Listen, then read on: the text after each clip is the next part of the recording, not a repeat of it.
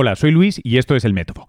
En el mundo de COVID-19 la inmunidad es fundamental. Quien ha pasado la enfermedad es inmune, ya no se puede contagiar, podría ser libre, no tenemos ni idea. Ese ha sido el foco de uno de los últimos episodios publicados en RTVE de El Método, la versión transmedia spin-off en vídeo de este podcast. Aquí, en esta tercera entrega de la miniserie en profundidad, vais a, ver vais a escuchar, perdón, la entrevista en su totalidad que hice con una de las mayores expertas en inmunidad y virus que tenemos en España, con Margarita del Val. Obviamente es una entrevista de más de 20 minutos que no cabe en nuestro formato de 10. Por eso espero que aquí la disfrutéis. Recordad, id a ver en rtve.es barra el método los episodios. Tenemos cada lunes y miércoles nuevos y también eh, dadle una vuelta eh, por redes a esto. Merece la pena. Hasta ahora.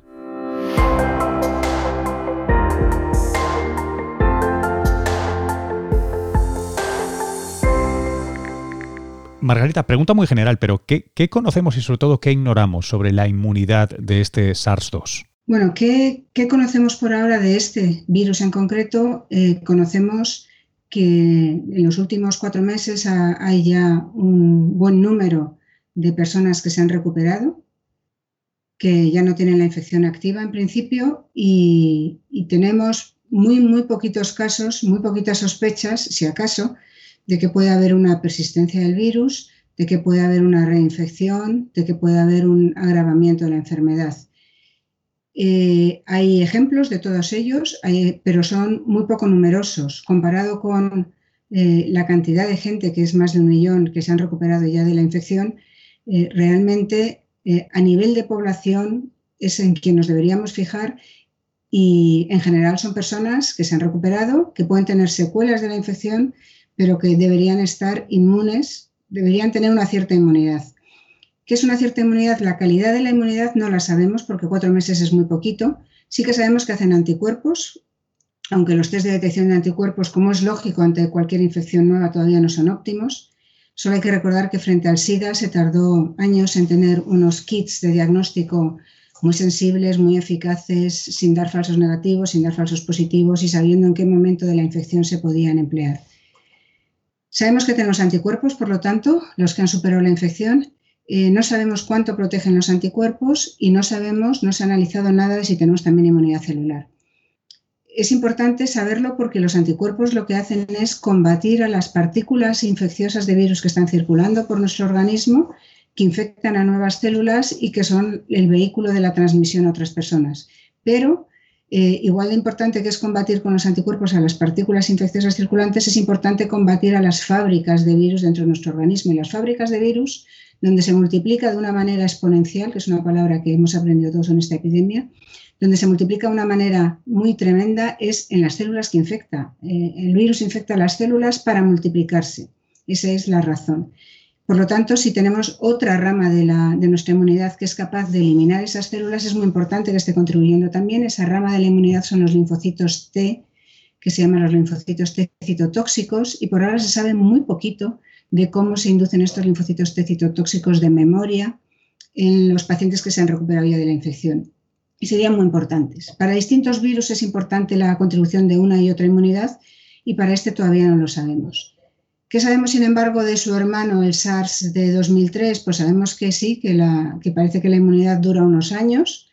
Eh, tampoco hubo casos claros de reinfección, pero la, epidemia en aquel caso fue tan corta porque se, se, controló con medidas de, contención eh, que no sabemos eh, si habría protegido eficazmente de la reinfección o no. sabemos que había, que duraba varios años, igual que con el MERS, también sabemos que dura varios años. ¿Qué quiere decir también una cierta inmunidad? Pues que siempre que hay una infección, eh, cuando nuestro organismo reacciona con inmunidad, la próxima vez que se enfrente al mismo organismo, la infección tiene que ser más benigna. Eso sí que lo sabemos. Puede ser inaparente, totalmente inaparente, como en el caso de la varicela, que el saber popular dice solo la pasamos una vez. Lo que pasa es que si nos reinfectamos, como no nos enteramos porque no tenemos ni un solo síntoma, pues entonces eh, nos creemos que no la hemos pasado o puede ser peor, como puede ser la, inmunidad que hay frente a otras infecciones que se repiten, como puede ser alguna otra infección respiratoria, como el virus del respiratorio sincitial que causa la bronquiolitis en los bebés, por ejemplo, pues eh, esos, mm, hay, una, hay una inmunidad eh, incompleta que permite que haya una reinfección. Pero ya la segunda reinfección nunca es, nunca ni de casualidad, tan dura como puede haber sido la primera. Eh, por lo tanto, yo creo que a nivel de población podemos estar razonablemente confiados de que hay una cierta inmunidad. ¿Hasta qué punto esto puede valer para dar un pasaporte inmunitario de que tú ya ni te vas a contagiar, ni vas a sufrir, ni vas a ser contagioso? Eso todavía probablemente necesitemos un poco más de tiempo, porque probablemente no te vayas a contagiar, pero cuánto de no contagioso eres, eso es quizás la incógnita más grande que tenemos y más peligrosa, porque sabemos que el problema con este virus es que los presintomáticos, antes de tener cualquier síntoma, incluso por pequeño que sea, eh, pueden ser muy contagiosos. Y entonces también podría ocurrir que personas que ya se han recuperado, que se reinfectan, podrían ser contagiosos. De hecho, con la varicela, que es como el prototipo de la enfermedad que solo la pasamos una vez, sí que hay ejemplos de eh, transmisores involuntarios, es decir, por ejemplo, un niño tiene la varicela, su madre ya la pasó de mayor, pero su madre se la puede, en, determinados casos, contagiar a un compañero o compañera de trabajo que, no le haya pasado de pequeño. O sea, puede ocurrir que haya algún contagio asintomático, lo que pasa es que eh, prácticamente no se detecta porque prácticamente toda la población ahora hemos pasado la varicela. Eh, mencionaba su hermano SARS-1.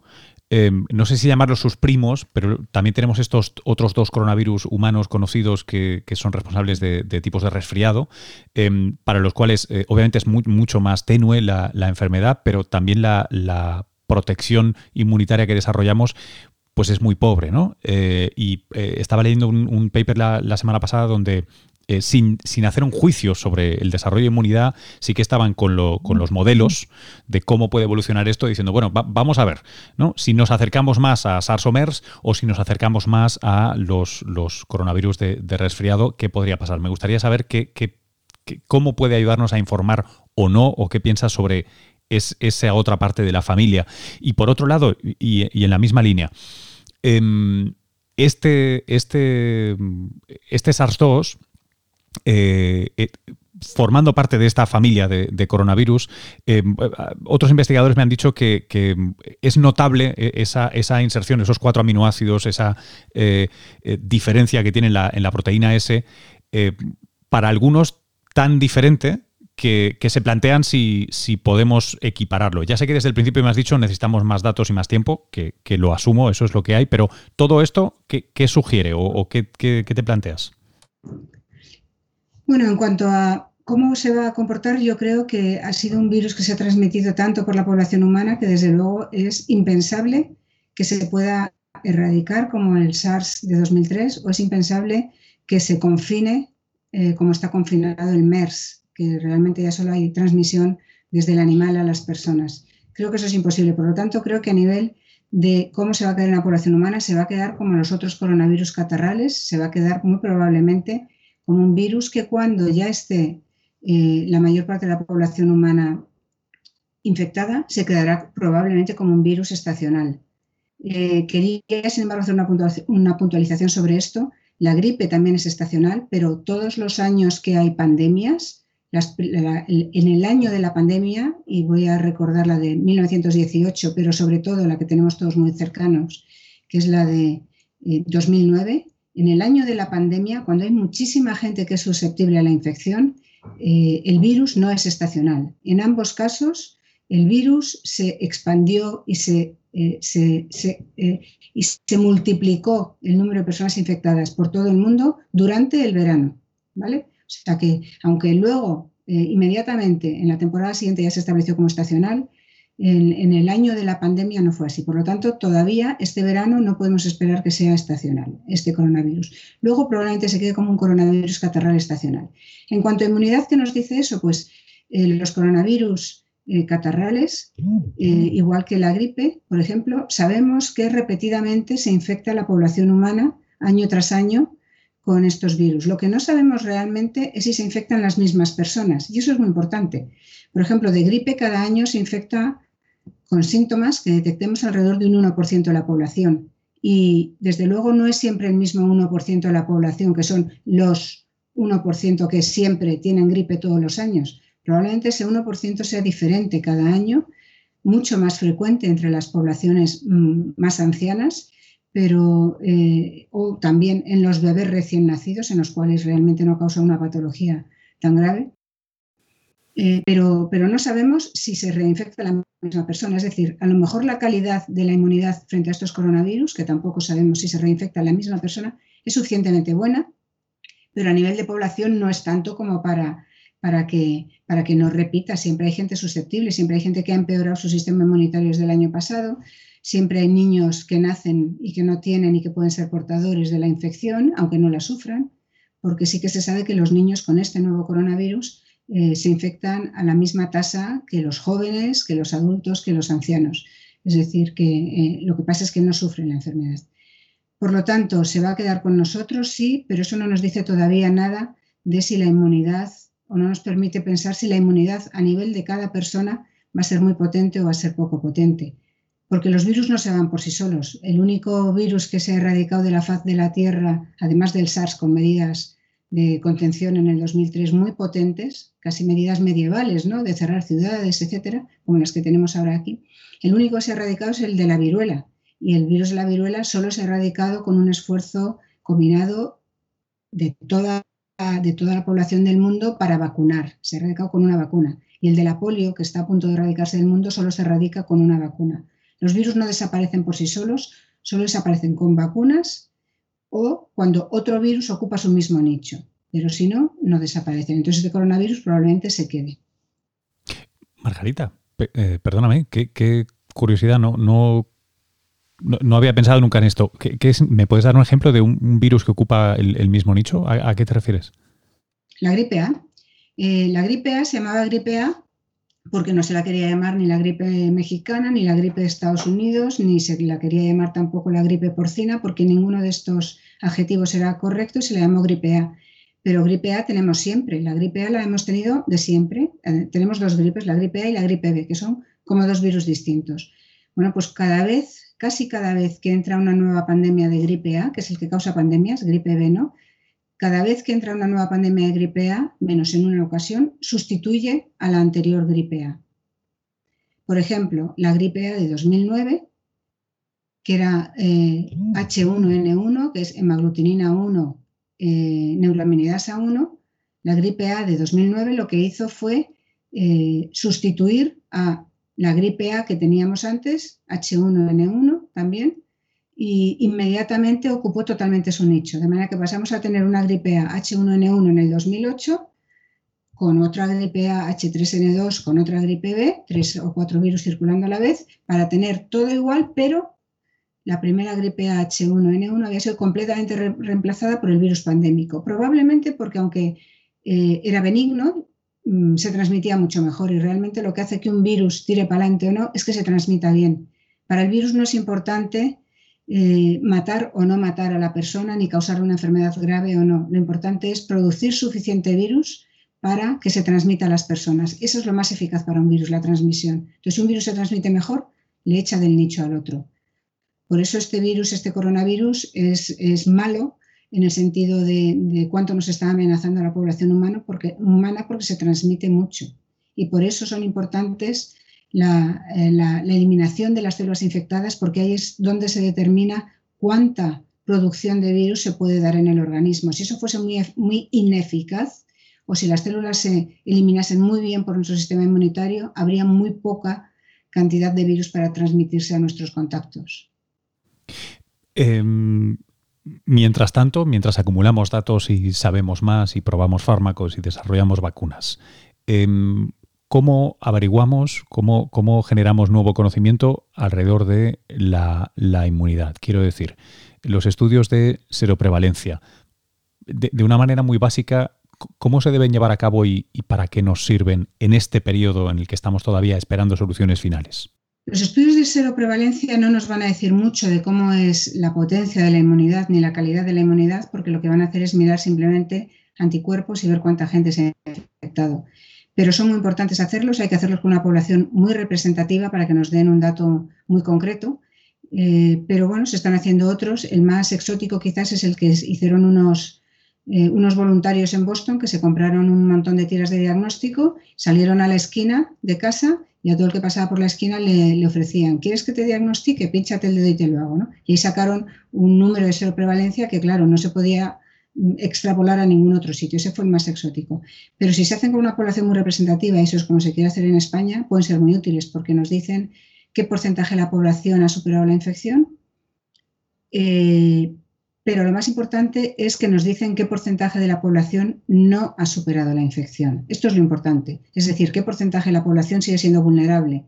Hemos pasado de ser el 100% vulnerables porque nadie habíamos visto este virus en toda su vida a ser el 80% vulnerables. Bueno, pues estamos algo, hemos avanzado algo desde la casilla de salida, pero un 80% de la población vulnerable es todavía muchísimo. Entonces, eh, quiere decir que si estamos un 80%, por ejemplo, que parece lo que podría deducirse del caso de la ciudad de Nueva York, eh, estamos todavía enfrentados a oleadas igual de potentes que las primeras y por lo tanto tenemos que aprender de las primeras para controlar mucho mejor las siguientes. Los ensayos de seroprevalencia también nos van a decir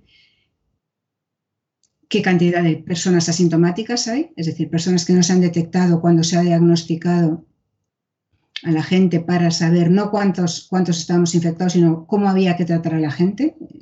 En los ensayos de los diagnósticos que se han hecho en España se han hecho para conocer cómo había que tratar a los enfermos claramente. Sobre todo, al principio se diagnosticaron algunos contactos sanos, pero enseguida, en cuanto esto se puso más serio, solo se han diagnosticado a los enfermos y es correcto, dado el nivel de enfermos que teníamos. Pero con un estudio de seroprevalencia nos va a decir cuántos se han quedado fuera, todos sabemos que se han quedado fuera, nadie ha querido ocultar datos, pero nos dirá cuántos son los asintomáticos. Esto es muy importante porque es gente en general presintomática, como digo, que a lo mejor están, a lo mejor tienen un síntoma muy leve, pero que son, van, van, a, van a desarrollar algo la infección, a lo mejor muy leve, y que son contagiosos. Entonces, cuántos asintomáticos hay es muy importante saberlo porque nos va a decir todavía cómo de vulnerables estamos. Es decir, si ahora tenemos los contactos de eh, de, yo que sé, tenemos 80.000 casos activos aproximadamente, si hay, medio millón de, asintomáticos, pues los contactos de medio millón de asintomáticos son muchísimas personas. Entonces estamos de nuevo en una situación muy vulnerable. Y el tercer dato que nos da un, estudio de seroprevalencia es la tasa real de mortalidad para cada tipo de población, cada tipo de edad, eh, sexo, eh, enfermedades eh, prevalentes, previas de, cada persona, distintos colectivos, etcétera. Todo eso nos lo va a decir también y nos va a servir también para a, nivel clínico, de manejo clínico y a nivel de prevención, que hacer, por ejemplo, si tenemos una vacuna, pues podremos quizás eh, elegir empezar vacunando por las personas que más lo sufren, ¿no? si tenemos esos datos. El dato de mortalidad, igual que el dato de número de pacientes de personas infectadas va a ser mucho más alto de lo que tenemos ahora, el dato de mortalidad va a ser mucho más bajo, porque lo vamos a comparar con el conjunto de, personas que se han infectado. Va a ser mucho más bajo, pero que no nos engañe. En cualquier caso, cuando tengamos un, dato de mortalidad de este virus, no digamos, va, pues entonces no pasa nada. No podemos decir eso, porque multiplica eso por la población española y te salen unos números espantosos de grandes, ¿vale? Aunque sea un número muy bajo en mortalidad. Eh, muy grandes de muertos. ¿eh? O sea que no, nos debe, no nos debe llevar a, minimizar, va, pues no era un 10%, es mucho menos. En cualquier caso, aunque sea mucho menos, el porcentaje de muertos será muy alto porque lo estamos viendo. ¿Qué tenemos que saber sobre la inmunidad? De verdad, pues tenemos que saber eh, qué es lo que hace que sea más, que se controle mejor la infección primera, la primaria, que llamamos los, los inmunólogos, que se controle la primera infección porque puede ser tanto la respuesta humoral de anticuerpos como quizás la celular. Y esto es muy importante saberlo, hay que saber cuál es la correlación, cuál de las dos es la que correlaciona mejor con curarte de la primera infección y haberla pasado con menos gravedad. Pero eso no es más que una correlación. Es muy importante luego saber cuál de ellas es la que contribuye a la protección. Y esto es muy importante porque tendremos que diseñar vacunas que induzcan sobre todo eh, eh, las respuestas inmunitarias que más contribuyan a la protección frente a una segunda infección. Y si nos centramos solo en los anticuerpos, a lo mejor lo estamos haciendo muy bien, pero a lo mejor no. ¿eh? A lo mejor hay que emplear vacunas que no solo vayan dedicadas a inducir anticuerpos, junto con la inmunidad celular de los linfocitos T colaboradores, que es imprescindible para que haya anticuerpos, anticuerpos de buena calidad, pero a lo mejor también necesitamos también, o sea, si vamos a hacer vacunas que vayan solo a, inducir una inmunidad de anticuerpos, a lo mejor nos estamos equivocando a lo mejor necesitamos vacunas menos sencillas, más completas, que induzcan también una inmunidad celular para que podamos combatir las células infectadas. Eso depende de cada infección y eso todavía no lo sabemos cómo es con esta. Hay otro tema que no te, no te he contestado antes, que es el tema de cómo de distinto es este virus, teniendo en cuenta que tiene una zona de cuatro aminoácidos que les da, le da unas características totalmente distintas a las capacidades que tiene su proteína eh, de las espículas, la proteína S. Eh, es un tema importante porque son solo cuatro aminoácidos, pero permiten que esta proteína se corte por una enzima que se llama furina y al cortarse cambie totalmente la conformación de la proteína y adquiera una actividad nueva. Y esta actividad nueva es una actividad de fusión. Eh, ¿Qué quiere esto decir? Pues que probablemente eh, estos coronavirus tenían la capacidad de fusionar, solo que el hermano del SARS-2, el, SARS de 2003, perdió esa capacidad, perdió esos cuatro aminoácidos, pero este virus la ha mantenido y aunque nos haya llegado a nosotros, a la población humana después, probablemente derive filogenéticamente eh, eh, en un origen distinto que aquel, este virus la ha mantenido y tiene la capacidad de hacer fusión. ¿Por qué es importante la fusión? Pues porque la fusión permite una segunda manera de entrar en las células. Si solo tiene una manera de entrar en las células el virus, frente a si tiene dos, es mucho más potente, más versátil tener dos maneras de entrar en la célula. La primera manera, la que comparten ambos virus, es se une a su receptor en superficie, la convertasa de angiotensina, la AC2, y una vez unido es internalizado por fagocitosis, por endocitosis, que se llama, es decir, es englobado dentro de la célula, eh, envuelto en una membrana, como quien abre la boca y se traga un caramelo, es englobado dentro de la célula. La, fusión es justo eh, la situación contraria, la fusión es que se une al receptor, al mismo receptor de antes, pero ya no necesita unirse a muchos receptores para quedarse firmemente anclado, porque en cuanto se une la proteína de la espícula al receptor, lo que hace es capaz de fusionar la membrana externa del virus con la membrana externa de la célula y pasa hacia adentro de la misma manera que se fusionan dos gotas de aceite. E inmediatamente todo su contenido eh, genético, su material genético, pasa directamente ya al interior de la célula y puede empezar a multiplicarse.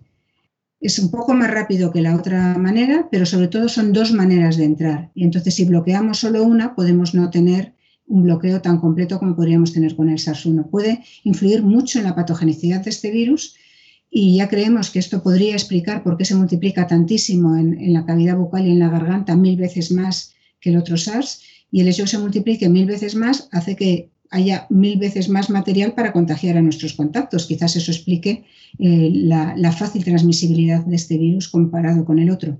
A lo mejor no lo, explica porque contener mil veces menos es suficiente, pero podría explicarlo. Y luego esta capacidad de fusión también es importante porque permite, y esto ya está publicado, permite que la transmisión entre unas células y sus células vecinas en el pulmón sea más eficaz, de nuevo sea por la actividad de fusión. Se fusiona una célula infectada con una célula no infectada vecina y transmita el material genético del virus sin que salga por fuera, por lo tanto sin estar accesible a los anticuerpos. Por eso esto es un indicio de que quizás la inmunidad celular también es muy importante para, combatir esta infección. quizás por eso es muy importante también que esté presente en una vacuna. Son hipótesis, no las sabemos, pero nos hace avanzar en, en direcciones que tenemos que explorar, por supuesto, desde el punto de vista de la virología y de la inmunología. Eh, antes has usado el símil de hemos avanzado eh, unas casillas desde la salida. Em, eh, quiero, quiero usar más este símil. Eh, ¿Dónde está la casilla de llegada? ¿Cómo es la casilla de llegada? Bueno, hay una casilla de llegada fantástica que es la vacuna, claramente. Cuando tengamos vacunas y nos podremos vacunar la población susceptible o toda la población, lo que sea más recomendable, y esto ya estará controlado. Eh, si la vacuna no es eficaz, pues habrá que mm, mejorarla para eh, que no nos tengamos que revacunar frecuentemente, pero siempre se podría pensar en, mejores formulaciones para mejorarla. Esa es la casilla definitiva de llegada. Hay casillas intermedias de seguridad, como es que haya tratamientos buenos con antivirales. Los primeros antivirales que se están probando son antivirales de de reposicionamiento, es decir, fármacos que ya se sabe su seguridad en personas, pero que se están empleando o que se desarrollaron para otras dolencias, funcionasen o no para otras dolencias, si hay una posibilidad de que funcionen, una evidencia científica suficientemente razonable que podrían funcionar para este virus, se están usando en ensayos clínicos. Esos serían los primeros. Pero claro, más certeros serían antivirales que estuviesen desarrollados conociendo cómo es el virus, conociendo con más detalle cómo es la enfermedad, ambas cosas, porque ya iríamos a una diana mucho más concreta y entonces sí que podríamos ya eh, localizar eh, un modo de acción, ya optimizar un modo de acción y podrían ser mucho más eficaces en el tratamiento. Entonces, una casilla intermedia es antivirales o mm, tratamientos paliativos que controlan los síntomas eh, de eficacia media y luego tendríamos que ir a antivirales de mayor eficacia. En cualquier caso, la vacuna es la casilla de llegada. Si tenemos más de una vacuna, puede que sea bueno. La polio se está erradicando del mundo con la ayuda de dos vacunas y ha sido inestimable que tengamos dos vacunas, por suerte. Y además siempre hay personas que no se pueden vacunar o en las que no prende la vacuna, por ejemplo, y para las cuales será bueno tener todavía los tratamientos antivirales. Igual que tenemos vacunas contra ciertas enfermedades bacterianas y no quita que a veces haya que recurrir a los antibióticos en, en personas especialmente vulnerables o especialmente graves. Bueno, hay, una pregunta que no te he hecho porque, porque me parece muy, muy bruta y porque eh, trato en, otro programa desde otro punto de vista, que es los que abogan por otra casilla, que es la de la inmunidad de grupo a la espartana, si quieres, que es pues, salgamos todos y, mm. aquí no ha pasado nada.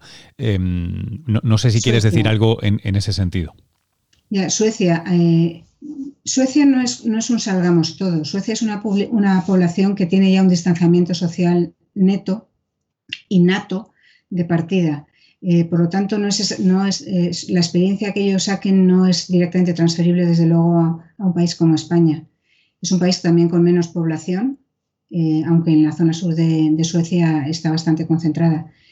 Eh, yo creo que lo que se logra haciendo un, una circulación libre del virus y vamos a adquirir inmunidad innata es que aquellas personas vulnerables, que las hay, hay una cierta mortalidad, la, mortalidad no es cero.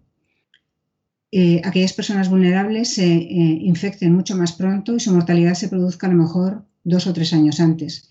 Y yo creo que eso no es ético. Eh, con el caso de la gripe A, hubo libre circulación porque cuando se, era tan benigno que cuando se detectó ya realmente no se podían poner puertas al campo por el mundo, no se pudo parar y se, estableció por todo el mundo, claro que hubo mortalidad. La misma mortalidad que hay eh, de la gripe ahora, porque es la, gripe que se ha quedado todos los años, lo único que adelantada en aquella época, pero en, al año 2009-2010, pero en aquel momento no se pudo parar. por lo tanto, no fue una decisión incorrecta, no se pudo parar. Eh, ahora que sí que se está pudiendo parar, yo creo que lo ético es, intentar pararlo, intentar medidas de contención que sean compatibles con una estabilidad económica y social. Eh, la estrategia de ir a inmunidad eh, rápidamente, todos en circulación libre, adelanta las muertes, creo que no es ético. Mm, a lo mejor preserva más la economía, pero incluso si las estimaciones que hay de mortalidad se extrapolan a una población densa como pues la de los países mediterráneos, por no decir todo el sudeste asiático, eh, la mortalidad súbita de todas, de todas las personas vulnerables, por muy baja que sea la tasa de mortalidad en esa población, es un número tan alto de muertos a la vez que colapsa el sistema sanitario y por lo tanto colapsa la economía, porque ya no, podemos ir al sistema sanitario durante unos meses y eso no es viable tampoco.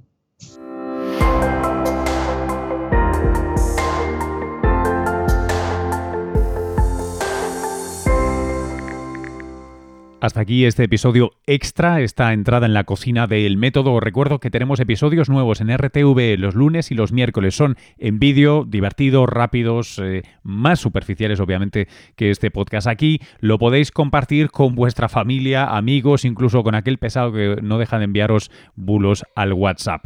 Esa es una de nuestras intenciones, que esto sirva para una audiencia más amplia que la del podcast. Y los que hayáis llegado aquí por primera vez, bienvenidos, bienvenidas. Esta es la versión más en profundidad, igual que te deja con más preguntas todavía eh, del método.